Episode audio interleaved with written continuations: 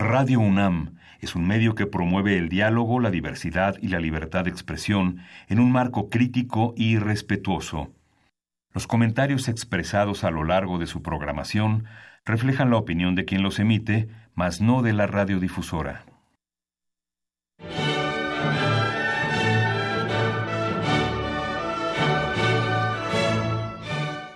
Diálogo jurídico. Derecho, cultura y humanismo. Programa a cargo del maestro Eduardo Luis Fejer.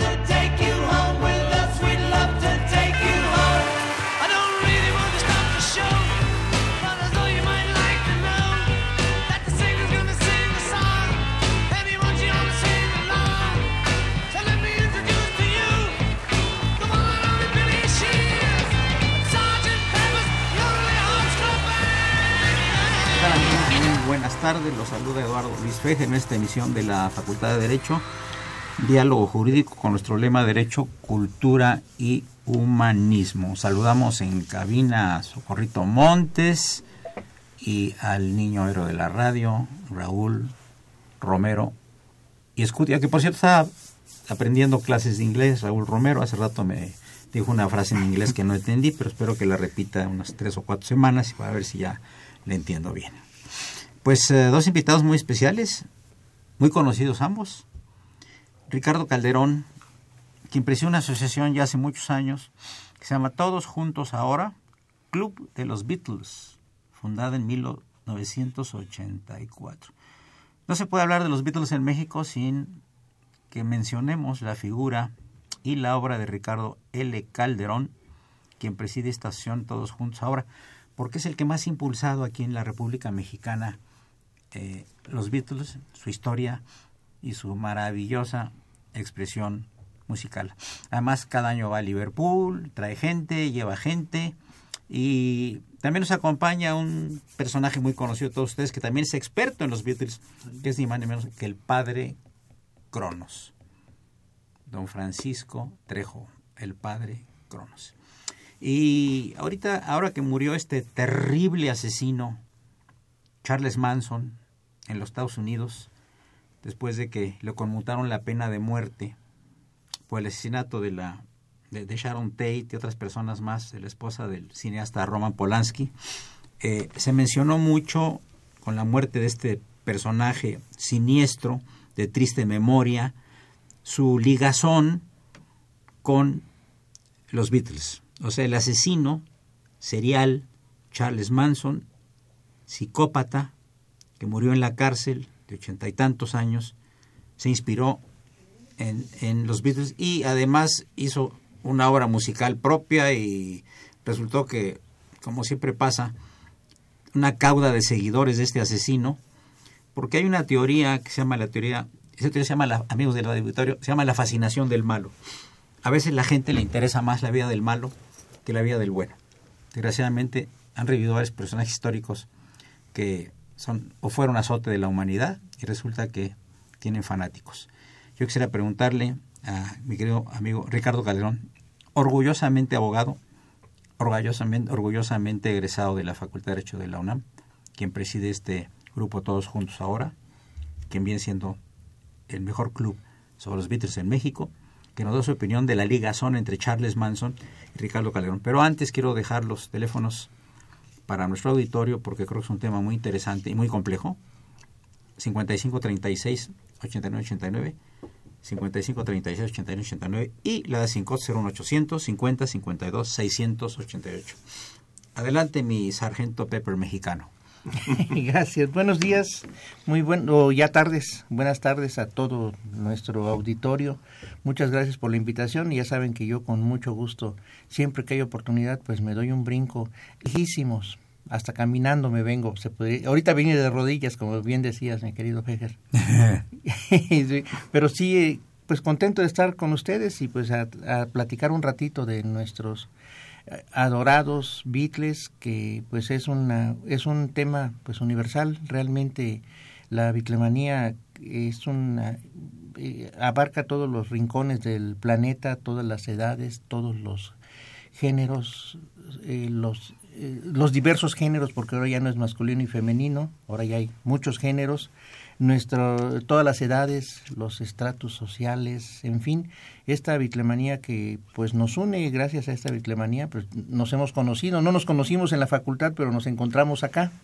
Y, y nos une esta, esta bitlemanía, pues como decía, feliz de estar aquí con, con ustedes y pues respecto a lo que a lo que vamos a platicar hoy, entre otros temas, pues este tema tan triste, tan eh, trágico como lo fue el asesinato, dos eh, grupos, dos, bloques de asesinatos cometidos por el clan Manson, que eran pues los seguidores de este tipo mal de, malo, enfermo de sus facultades mentales, que tuvo una fijación con la música de los Beatles y lo pues eh, en cierta forma lo tomó como pretexto eh, para cometer esos esos crímenes.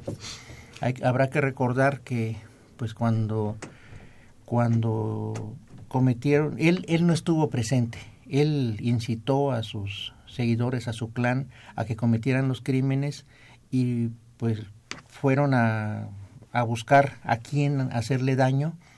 Y pues tuvo la mala fortuna eh, Sharon Tate, esposa en, en, ese momento de Roman Polanski, quien pues tenía un embarazo ya muy avanzado, eh, de, de, su, pareja, de su esposo Roman Polanski, tristemente célebre también, ha, estado envuelto en varios escándalos de connotación sexual, pero eh, eh, tuvo la mala fortuna de que se cruzaran, de cruzarse en el camino de estas clan, pues de embebido, como tú bien lo decías, gente que quedaron, estaban fascinadas por el personaje negativo de Charles Manson. pues hay personas que les gustan ese tipo de, de influencias, de personajes. siniestros. Sí, sí, hay, hay cuántos admiradores de Hitler no conocemos. Uh, de Stalin y de personajes siniestros de Latinoamérica también y de Europa y del Medio Oriente y de sí, sí, siguen al malo. Sí, siguen al malo, pues en este caso siguieron al malo y siguiendo sus consejos, pues hicieron esta serie de, de crímenes eh, y que pues la connotación con los con los Beatles, la relación con los Beatles viene de que pues una vez realizada su triste obra eh, con la sangre de las víctimas pintaron las paredes de la mansión en Hollywood, en las colinas de Hollywood, eh, con frases relativas a, a canciones de los Beatles. Pusieron Helter Skelter, pusieron Piggies, dos canciones del álbum blanco que recién había salido a la venta y que pues eh, no es que estas canciones hayan inspirado a estos a estos tipos no eh, a, este tipo en sí sino pues este tipo no las tomó como pretexto simplemente las plasmaron en la pared porque las tenían presentes en la cabeza. Porque pues eh, ya con teniendo la, la, mente muy torcida, bueno, pues podemos encontrar que Piggies, pues en, que en efecto es una crítica a nuestra sociedad, escrita por George Harrison, eh, pues pudiera de decirse, bueno, pues es que esta sociedad está podrida, está fea, vamos a matar a esos piggies, a esos cerdos. Tal vez eh, ya desviándose mucho, se podría, se podría decir que por eso se inspiraron en la canción, ¿no? Eh, y Helter Skelter, pues realmente yo no le veo la relación. Helter Skelter es un tobogán. En Argentina lo traducen como atroche y desmoche, pero pues no esa traducción no tiene nada que ver con el nombre de, a lo que se refiere la canción. Eh, cuando llego al fondo subo hacia la cima del, hacia la punta nuevamente, hacia la punta del, de la deslizada y me bajo y voy por un viaje. Más o menos sería la traducción rápida de, de la letra de la canción. Se refiere a un juego muy popular en Inglaterra que también es para adultos. Aquí las resbaladillas pues son, ya sabemos que son para los niños, están en todos los parques presentes.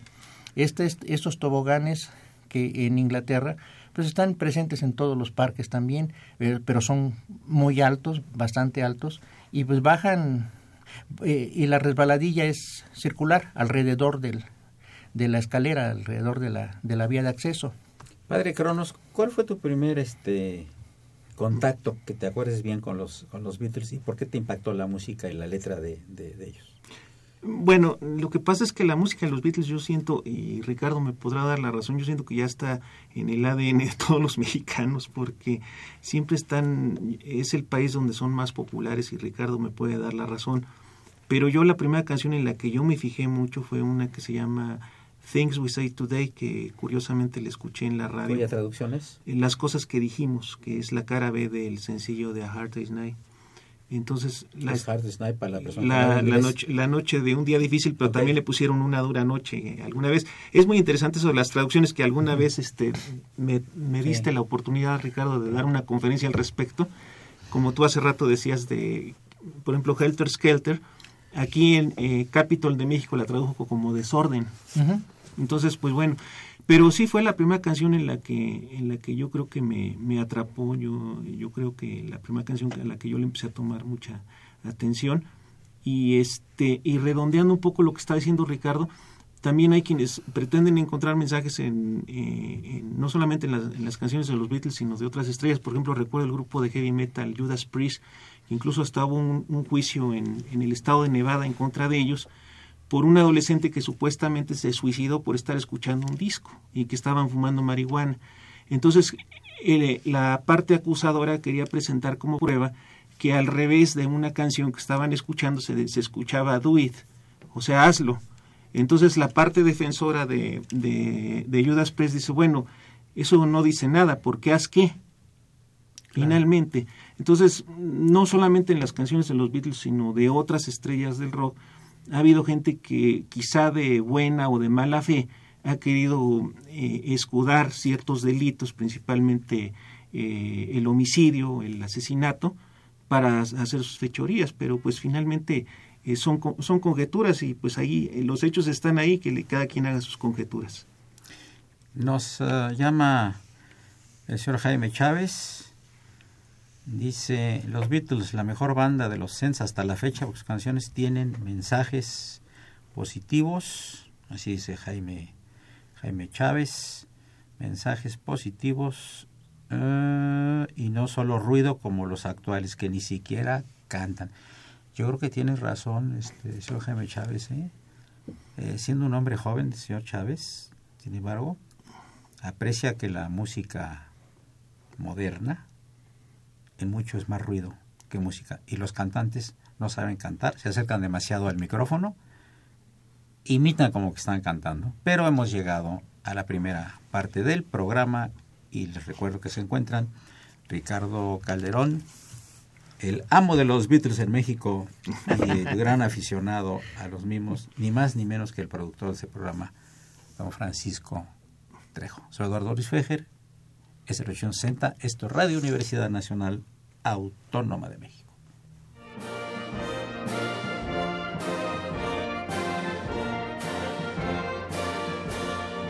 Su opinión es importante. Comuníquese.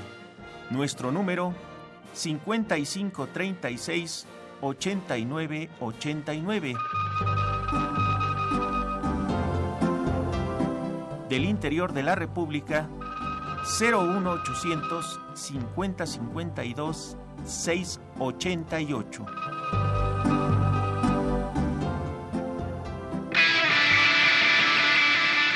When I get to the bottom, I go back to the top of the slide. Where I stop and I turn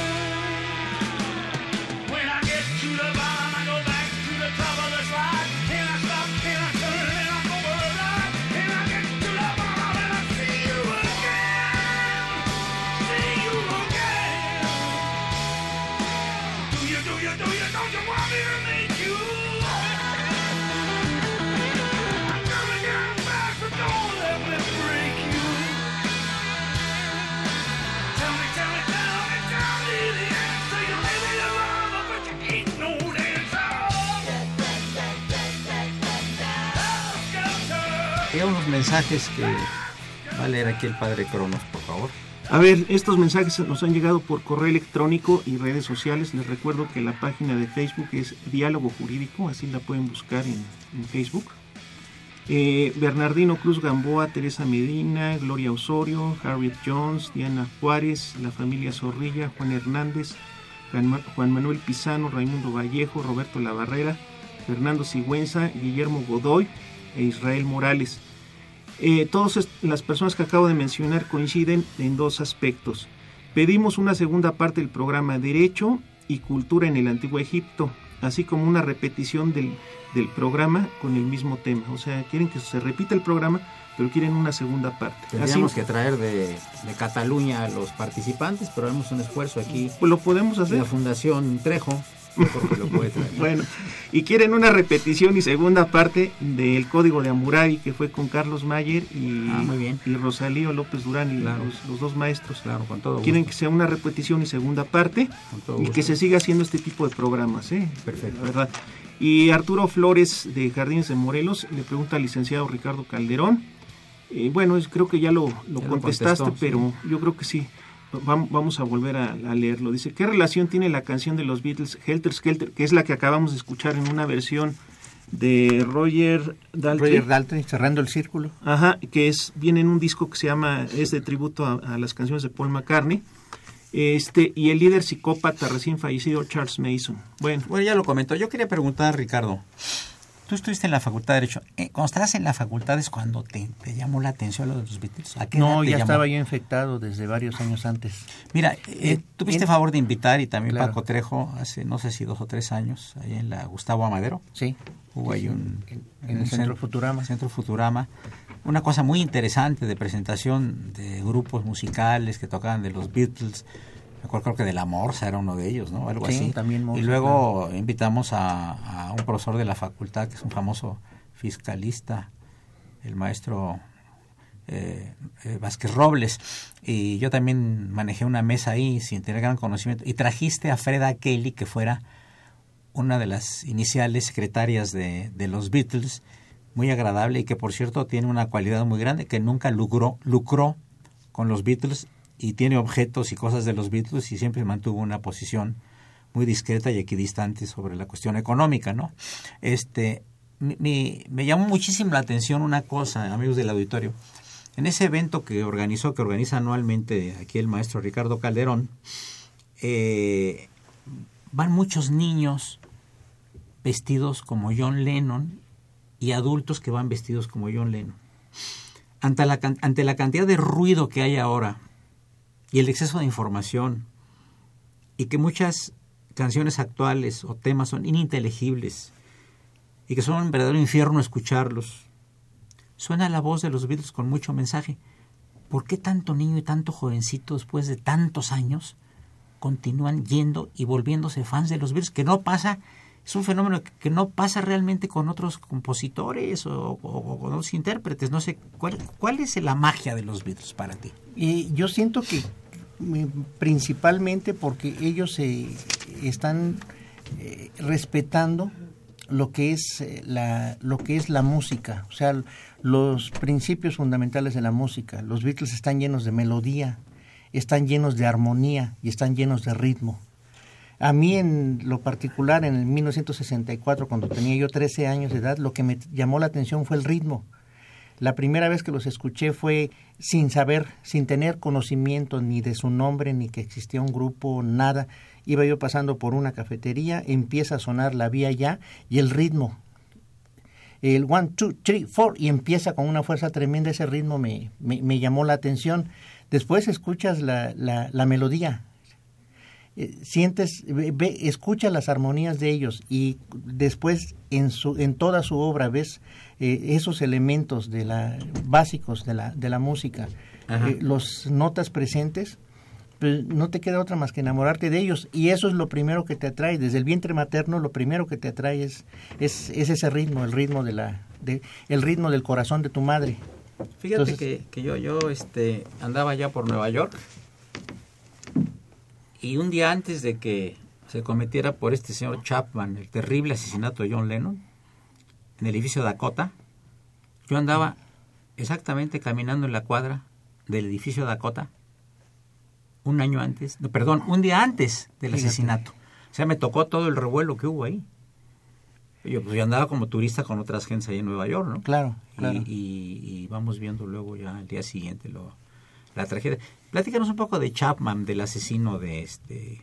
Mm, Mira, eh, realmente eh, nunca he pronunciado su nombre, pero este asesino... Yo te lo estoy diciendo a ti. Tristemente... eh, Creo que es Honolulu, ¿no? Honolulu, algo así. no, no, no, él es, él es gringo y se casó.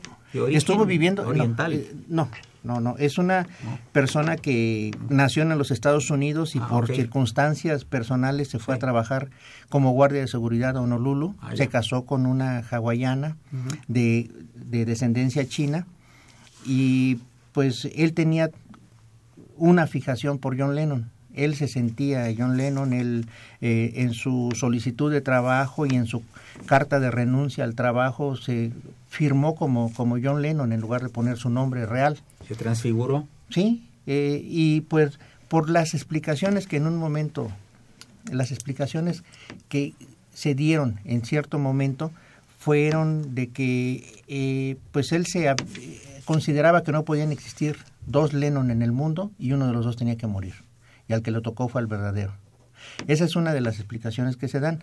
Hay otras teorías de la conspiración de que si el señor que gobernaba el, el país se sentía amenazado porque este porque Lennon estaba regresando y que pues todo fue un complot para eh, desaparecerlo del mapa bueno hay muchas muchas teorías que pues no se sabrá nunca la, la- la realidad porque este señor asesino de Lennon pues vive muy feliz eh, está por subastarse o se acaba de subastar una carta que él le envió a su padre, en la que decía que él estaba cómodamente instalado en una prisión de alta seguridad de Nueva York, recibiendo las visitas continuas de su esposa para la visita íntima de su esposa, y que pues ahí tenía todos los elementos para ser feliz.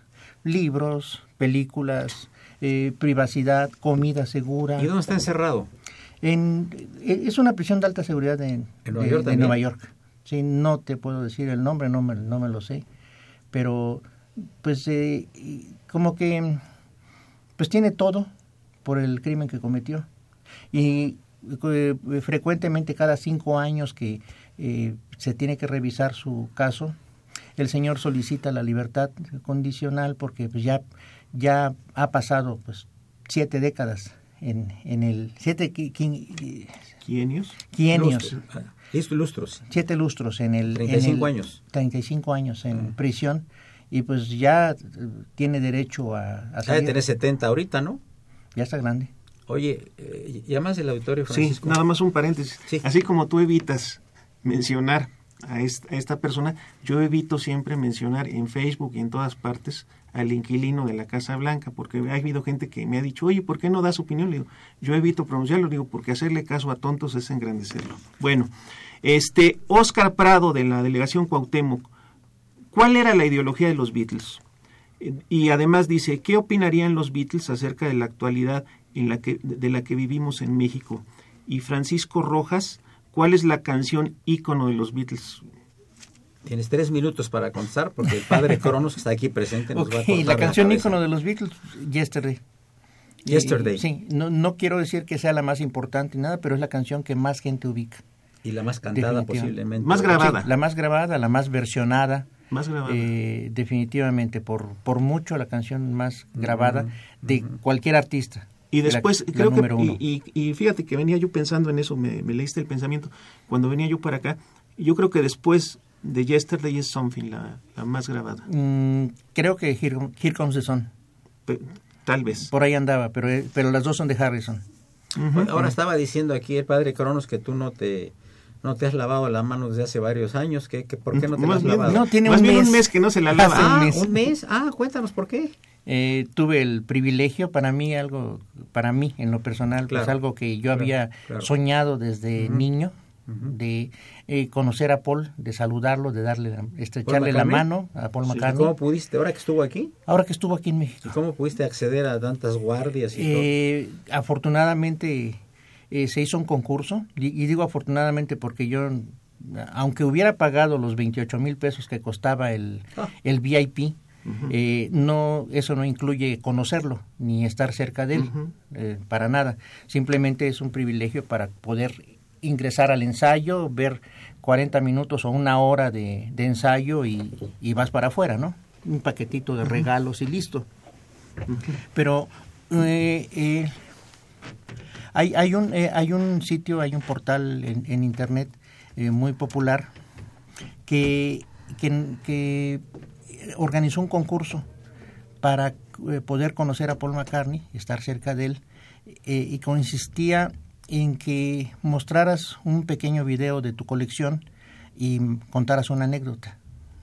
Entonces mi eh, hice el video y pues eh, no es tal vez la más grande colección que hay en México la que tengo yo de los Beatles tal vez no lo sea pero sí es eh, la que yo más quiero Eh, la he juntado desde los 13 años de edad y eh, eh, mandé un, eh, envié una anécdota comentando eh, qué, qué locura había hecho yo por los Beatles bueno en el 67 anduve yo ¿Qué tal si después del corte Claro. musical continuamos, Continuamos. con la, perdón, con la, porque ya el padre Cronos está muy bravo, ahora está Ah, con no, un sí. bat. No, sí, ya lo- continuamos en un momento, ya lo amigos, conocemos. Con Ricardo Calderón y con el padre Cronos. Soy Eduardo Luis Fejer, es el 860. No le cambie.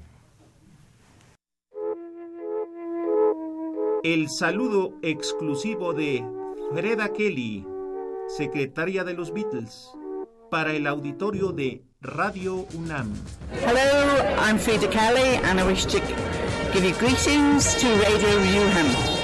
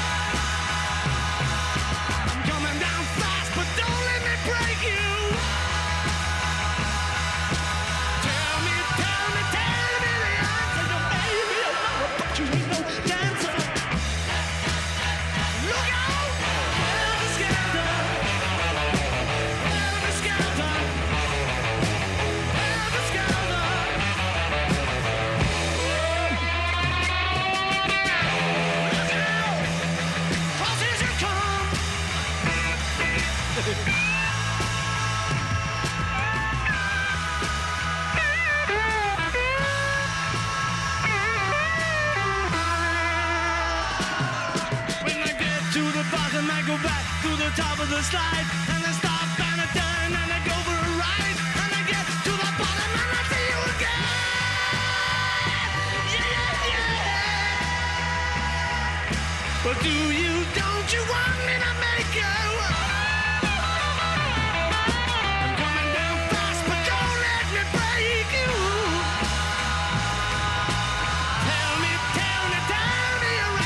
estaba platicando una, una, una anécdota aquí, Ricardo Carón, pero ya veo que se volvió millennial, ya no suelta el celular, igual que el padre Crono y que Socorrito.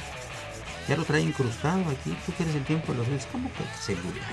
No, eh, es una de las críticas que tengo. Pues no se nota porque no lo ha soltado. Cuéntanos la anécdota mientras tenemos una llamada pendiente muy interesante para nuestro auditorio. Claro, mi- la, la anécdota que envié, que fue la que me mereció ganar el concurso, fue que en 1968, eh, pues yo era un estudiante que vivía en una pensión para estudiantes enfrente de la Merced, ahí en pleno centro, Centro histórico, histórico. eh, que eh, con muy pocos elementos económicos y que para para hacerme de mis cositas pues ahorraba o me abstenía de la tortita en el en el receso en las clases ahí en la prepa 7 eh, o pues sí era era difícil un día me encuentro en una en una farmacia las cuatro figuras de los Beatles realizadas por lanzadas por Rebel Odela Amigos, este, tenemos una, una llamada telefónica importante. Vamos a enlazarnos. ¿Qué tal, eh, Arturo Morel? Muy buenas tardes. Hola, ¿qué tal, maestro Fejer? Qué gusto escucharte.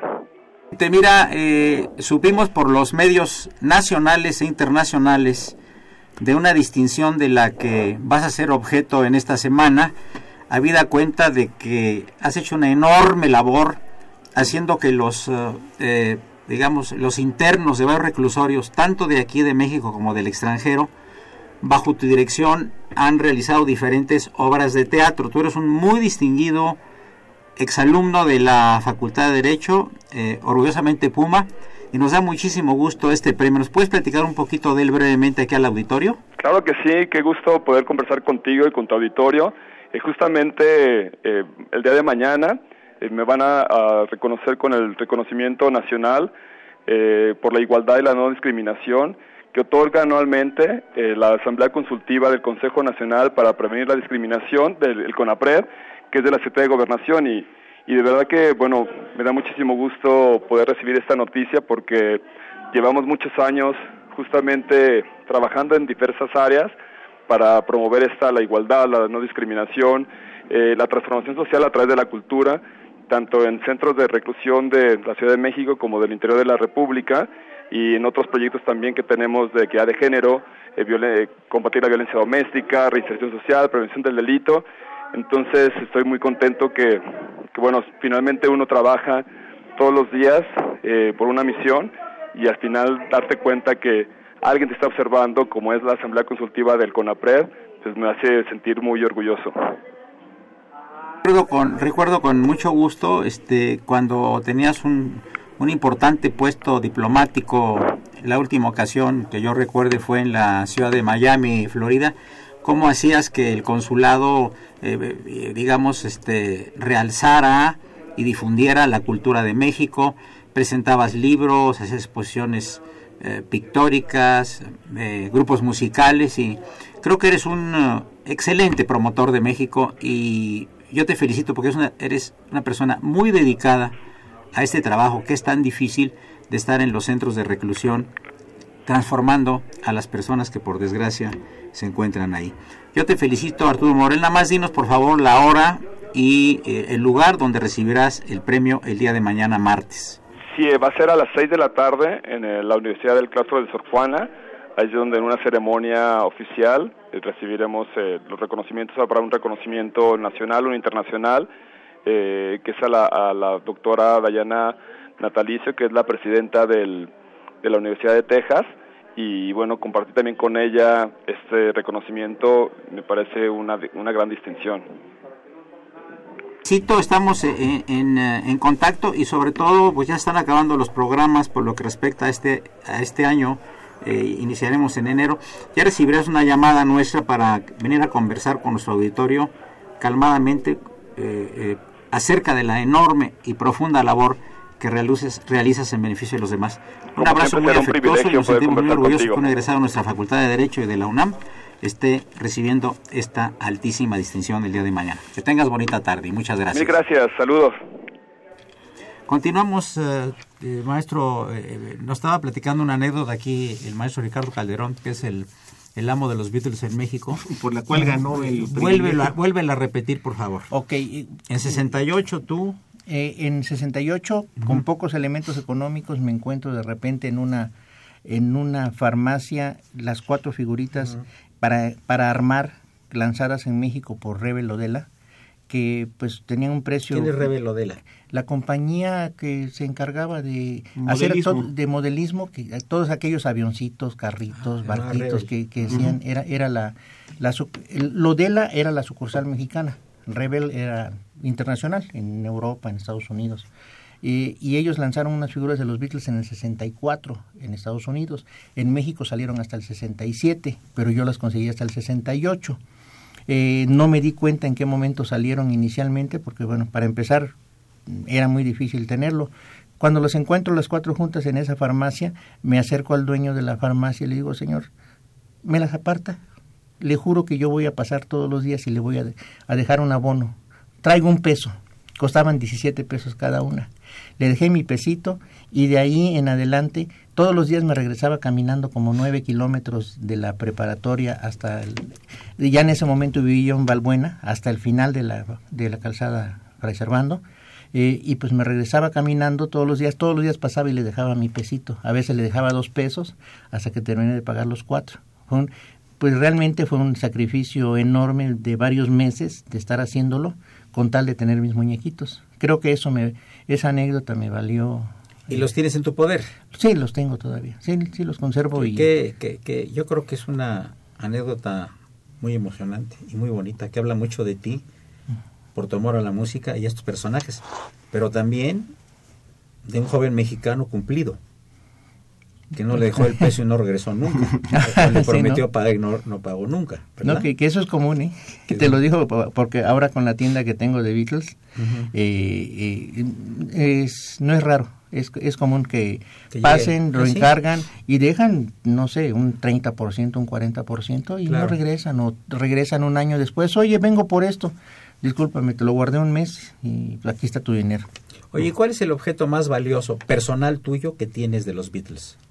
Me- mm, los que más quiero son esos muñequitos. Claro. Y, y son muy muy valiosos en el mercado de coleccionismo cuestan un- una buena lana Eh, tal vez el disco de los carniceros pudiera ser Pla- Platícanos de ese disco. ¿Se llama Ese- Los Carniceros? Eh, eh, es conocido como el de los carniceros, es el disco Yesterday and Today de los Beatles, que fue una edición mm, eh, hechiza, eh, eh, no fue un lanzamiento directo de los Beatles, sino un producto mercadotécnico lanzado por Discos Capitol de Estados Unidos, para efecto de pues sacarle más jugo a los fans, de sacarles más provecho a, a las ventas, y crearon des- destazando varios LPs, quitándole tres canciones a uno, tres a otro, dos discos sencillos, eh, eh, crearon un nuevo, entre comillas, long play de los Beatles, les piden una, porta- una fotografía para la portada a los Beatles, la compañía les manda eh, una de los Beatles con una serie de, ellos vestidos de carniceros y una serie de pedazos de carne en sus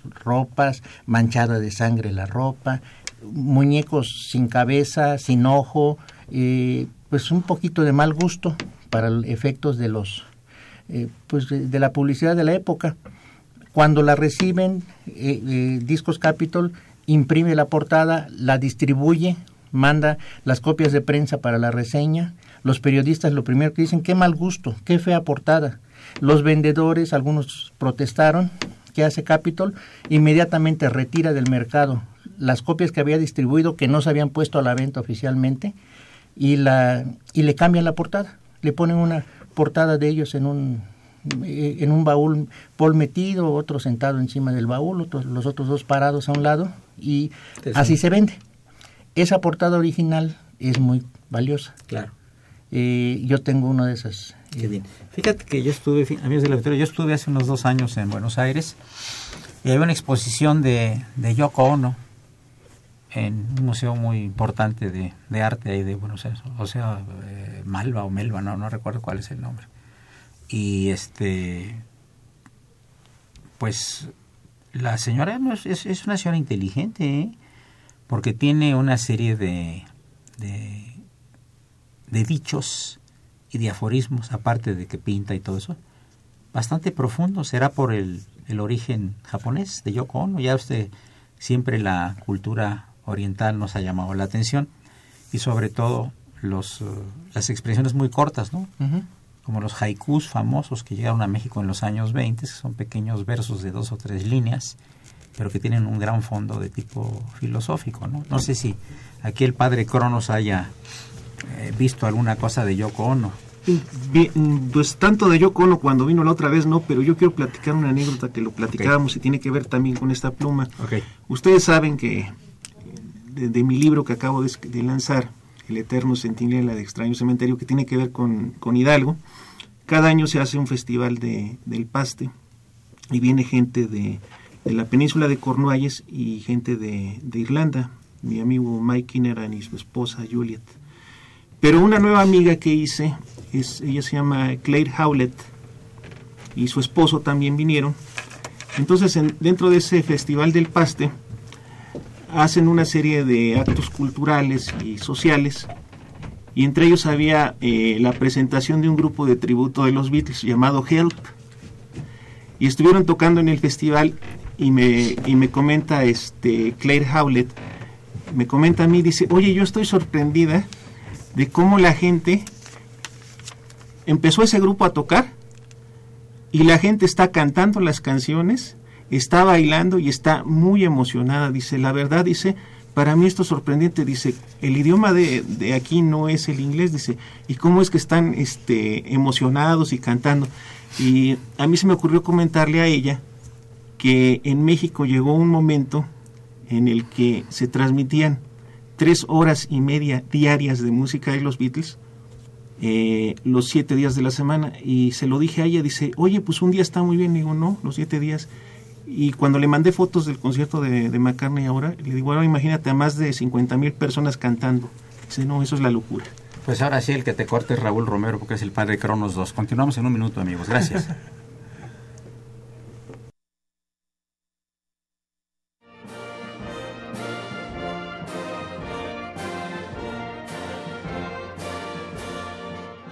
opinión es importante. Comuníquese. Nuestro número 5536 8989. Del interior de la República 01800 5052 688.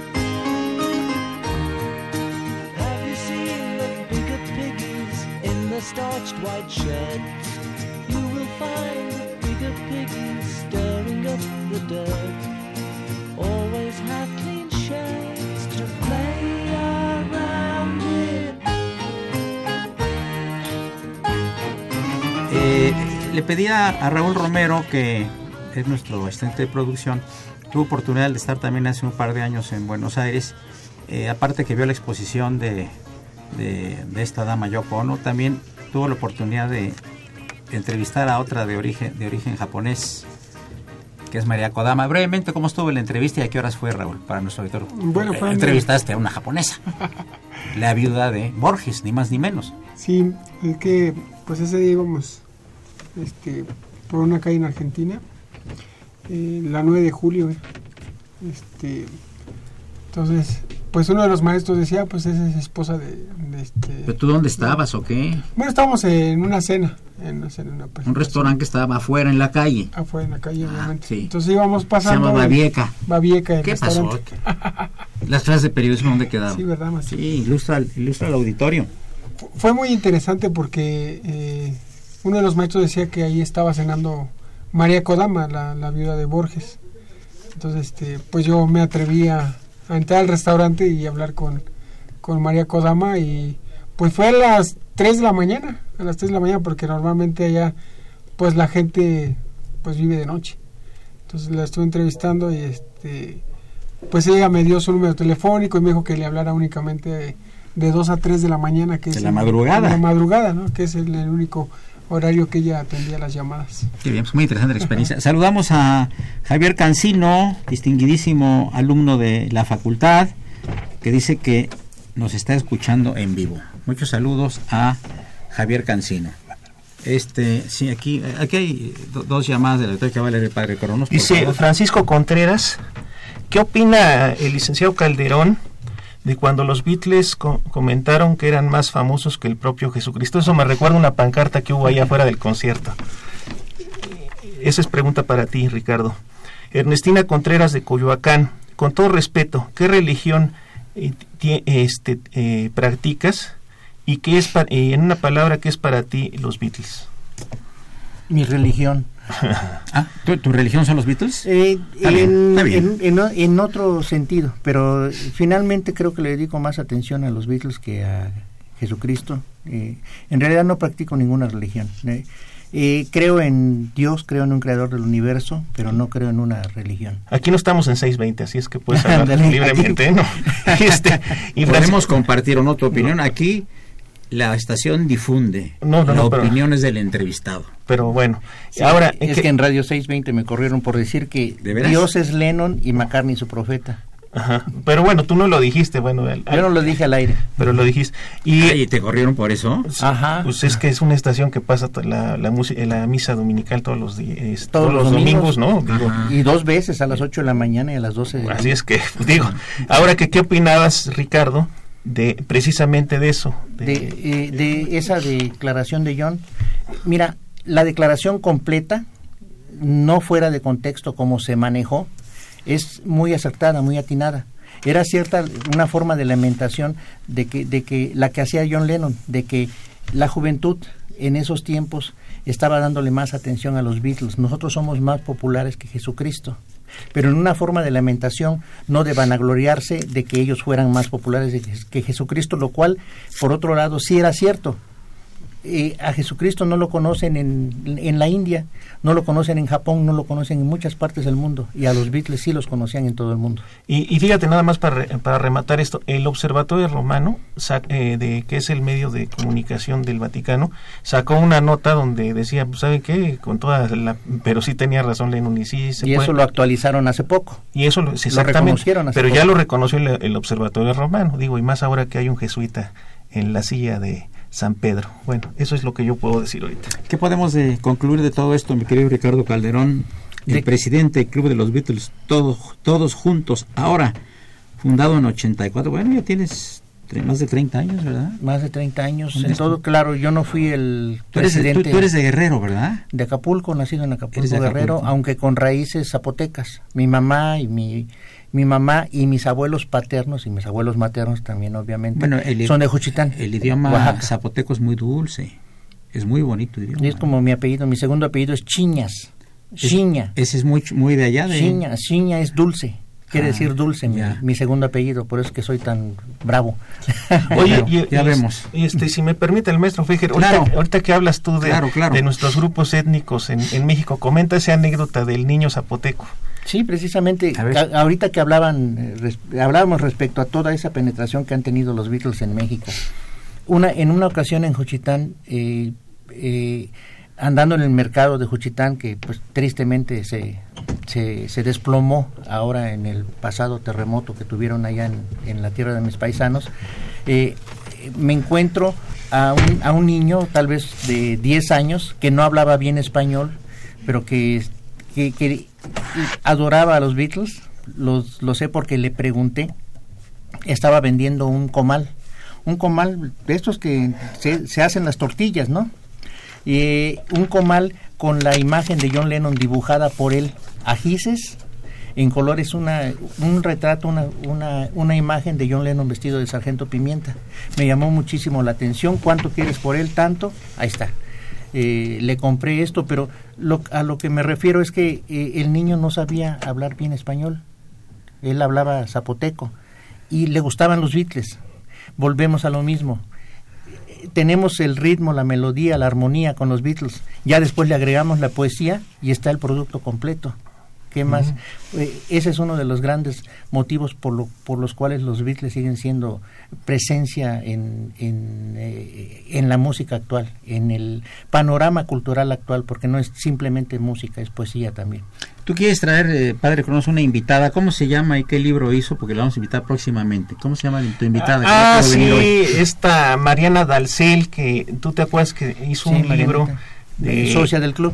socia del club, pero hizo un libro muy interesante que tú te acuerdas mucho que es un eh, son cuentos sobre George Harrison, porque decía ella que el motivo por escribir este libro se trataba de que ella encontraba literatura inspirada en los Beatles, pero generalmente eran o Lennon, no eran McCartney, dice "¿Y Harrison, ¿qué, qué pasó? Y hace y tiene mucho que ver con lo que comentábamos de la canción Something, si era la más grabada, y la canción que acabamos de tocar, que es Piggies, que es, es composición de George Harrison. Este, esperamos que pronto ven- Sí, venga Mariana. organizó un concurso para de cuentos para George Harrison y el libro que ella se encargó de editarlo, de batalló mucho para sacarlo, pero sacó el libro con cuentos sobre George Harrison escrito por diversos fans Oye, principalmente. oye, Ricardo y, y Francisco eh, Trejo, para de Cronos. Para ti, ¿cuál es la mejor frase que recuerdes de John Lennon? Y tú también, a ver qué frase recuerdas. Porque tiene frases muy interesantes. Lennon, de Pues, filosofía, de política. Eran aforismos, eh, no, no recuerdo bien, pero, Pero más o menos, ¿tú sí te acuerdas de alguno? Para para mí, Sí, ¿cuál? All You Need Is Love. Todo lo que necesitas es amor. ¿Y es frase amor- de él? Es frase de él. Ah. Es frase de Y es Lennon. composición Y de es la la... canción. La canción es composición de él. All you need is love. Sí, fue la primera transmisión que hubo a, a nivel este, global, por así decirlo.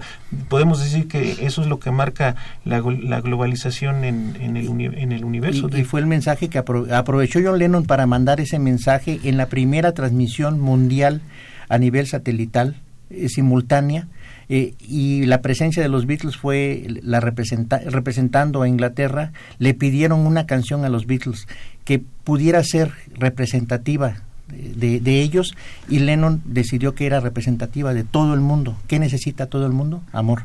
Entonces, por eso, para mí esa es la frase, la principal frase, la mejor frase de John Lennon. Y para ti, Padre Cronos, ya para finalizar el programa, Hubo que tiene- también tiene que ver con México. De, cuando le preguntaron que, que qué pensaba de las Olimpiadas de México 68, creo que tú me vas a corregir, dice, todos fueron este amateurs, incluso los caballos que corrieron. dice. ¿Ah, sí? Sí.